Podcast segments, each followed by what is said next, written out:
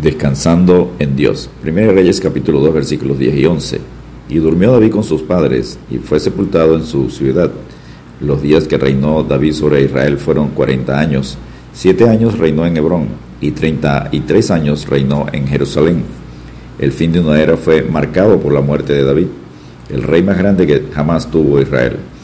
Fue la terminación de un periodo de tiempo que no se repetirá más sobre la tierra, a pesar de todo lo grande que llegó a ser su hijo Salomón, nunca igualó el reinado de su padre. Es como decir que Dios rompió el molde cuando murió David. El apóstol Pablo lo refiere como sirvió a su pueblo de acuerdo a la voluntad de Dios y luego murió. Hechos 13:36. El propósito de David fue servir como rey y perpetuar la justicia de Israel. El salmista resume la vida de David en tres versos. Dios eligió a David, su siervo, y lo tomó de las majadas de las ovejas detrás las paridas lo trajo, para que apacentase a Jacob su pueblo y a Israel su heredad, y los apacentó conforme a la integridad de su corazón, lo pastoreó con la pericia de sus manos. Salmo 78, versos 70 al 72. En Primera Crónicas, capítulos 28 y 29, se describe con más detalle el final de su vida y sus últimas palabras. Punto número 1. El sueño no cumplido. David invitó al pueblo a una imponente reunión e inicia el discurso recordándoles el no que le dio Dios cuando quiso edificarle templo. David dijo al pueblo, Oídme, hermanos míos y pueblo mío, yo tenía el propósito de edificar una casa en la cual reposara el arca del pacto de Jehová y para el estrado de los pies de nuestro Dios. Y había yo preparado todo para edificar, mas Dios me dijo, tú no edificarás casa a mi nombre porque eres hombre de guerra y has derramado mucha sangre. Primera Crónicas 28, versículos 2 y 3. Segundo Samuel 7, versículos 4 al 5. Sin embargo, Dios le prometió que sería a través de uno de sus hijos que edificaría el templo de Jehová. Cuando Salomón, que significa paz, derivada de la palabra shalom, nació, fue escogido por Dios para hacer el templo de Dios. David dijo, Dios me ha dicho, Salomón tu hijo, él edificará mi casa y mis atrios, porque a este he escogido por hijo, y yo le seré a él por padre. Primera Crónicas 28, 6. Salomón sería un pacificador, un diplomático y no un hombre de guerra como su padre. Primera Crónica 28, versículos 4 al 8. Punto número 2. Consejos para un hijo sin experiencia. Primera Reyes capítulo 2, versículos 1 al 9 y Primera Crónicas 28, versículos 9 al 20. Continúa David con el discurso y ahora se lo dirige personalmente a su hijo Salomón. Selecciona palabras cuidadosamente ricas en significado y llenas de emoción basadas en sus años de experiencia. Consejo número uno, conocer a Dios. David hizo énfasis a su hijo que conociera y obedeciera al Dios de su padre, que sobre todas las cosas de su vida y gobierno le diera prioridad a conocer a Dios. Guarda los preceptos de Jehová tu Dios, andando en sus caminos y observando sus estatutos y mandamientos, sus decretos y sus testimonios, de la manera que está escrito en la ley de Moisés, para que prosperes en todo lo que hagas y en todo aquello que emprendas. 1 Reyes 2.3, 1 Crónicas 28.9 en su parte A.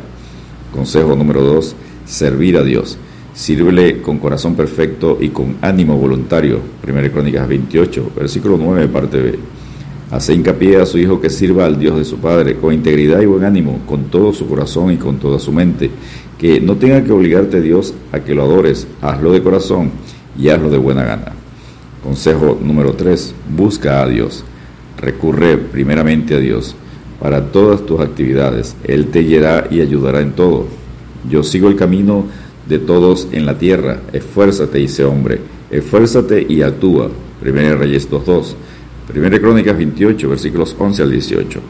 Le explica detalles para construir el templo a Dios en Primera Crónicas 28, versículos 9 al 10. Consejo número 4. ¿Cómo gobernar? Lo advierte sobre personas en su reinado, nombrando a Joab, Simeí y los hijos de Barzilai, en 1 Reyes 2, versículos 5 al 9. Dijo además David a Salomón, su hijo, Anímate y esfuérzate, y manos a la obra, no temas ni desmayes, porque Jehová Dios, mi Dios, estará contigo. Él no te dejará ni te desamparará hasta que acabes toda la obra para el servicio de la casa de Jehová. 1 Crónicas 28, versículo 20. Punto número 3, oración final. Primera Crónicas 29, versículos 10 al 20. Finalmente David cae de rodillas y pronuncia una hermosa y espontánea oración en adoración a Dios. Exalta y da gracias a Dios por todo lo que le otorgó en su vida. Tuya es, oh Jehová, la magnificencia y el poder, la gloria, la victoria y el honor, porque todas las cosas que están en los cielos y en la tierra son tuyas. Tuyo, oh Jehová, es el reino, y tú eres excelso sobre todos. Primera Crónicas 29, versículos 10 al 13. David tuvo grandes riquezas materiales, pero éstas nunca se adueñaron de su corazón. Dijo, Señor, todo lo que tengo te pertenece a ti. Primera Crónicas 29, versículos 13 al 16. Pide a Dios que le dé a su hijo un corazón puro para que guarde sus mandamientos, diciendo, Asimismo da a mi hijo Salomón corazón perfecto, para que guarde tus mandamientos, tus testimonios y tus estatutos, y para que haga todas las cosas y te edifique la casa para la cual yo he hecho preparativos.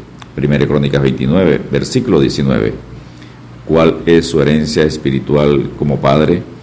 La mejor herencia y legado que podemos dejar a nuestros hijos es ser ejemplo para que ellos conozcan a Dios y le sigan toda su vida. No les faltará nada, estarán completos, siguiendo las pisadas de nuestro Señor Jesucristo. Cree en el Señor Jesucristo y serás salvo tú y tu casa. Hechos 16:31. Y punto número 4, excelente David. Palabras finales gratas para el epitafio de David. Murió en buena vejez, lleno de días, de riquezas y de gloria. Primera Crónicas 29, 28.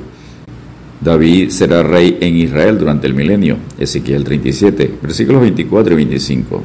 Y el renuevo justo de David, Jesucristo, el Rey de Reyes y Señor de Señores, reinará como Rey, el cual será dichoso y hará juicio y justicia en la tierra. Jeremías 23, 5. Jeremías 33, versículos 14 al 17. Isaías 4, 2. Isaías 11, del 1 al 5. Descansemos en Dios alabando. Por tanto, al Rey de los siglos, inmortal, invisible, al único y sabio Dios, sea honor y gloria por los siglos de los siglos. Amén. 1 Timoteo 1:17. Dios te bendiga y te guarde.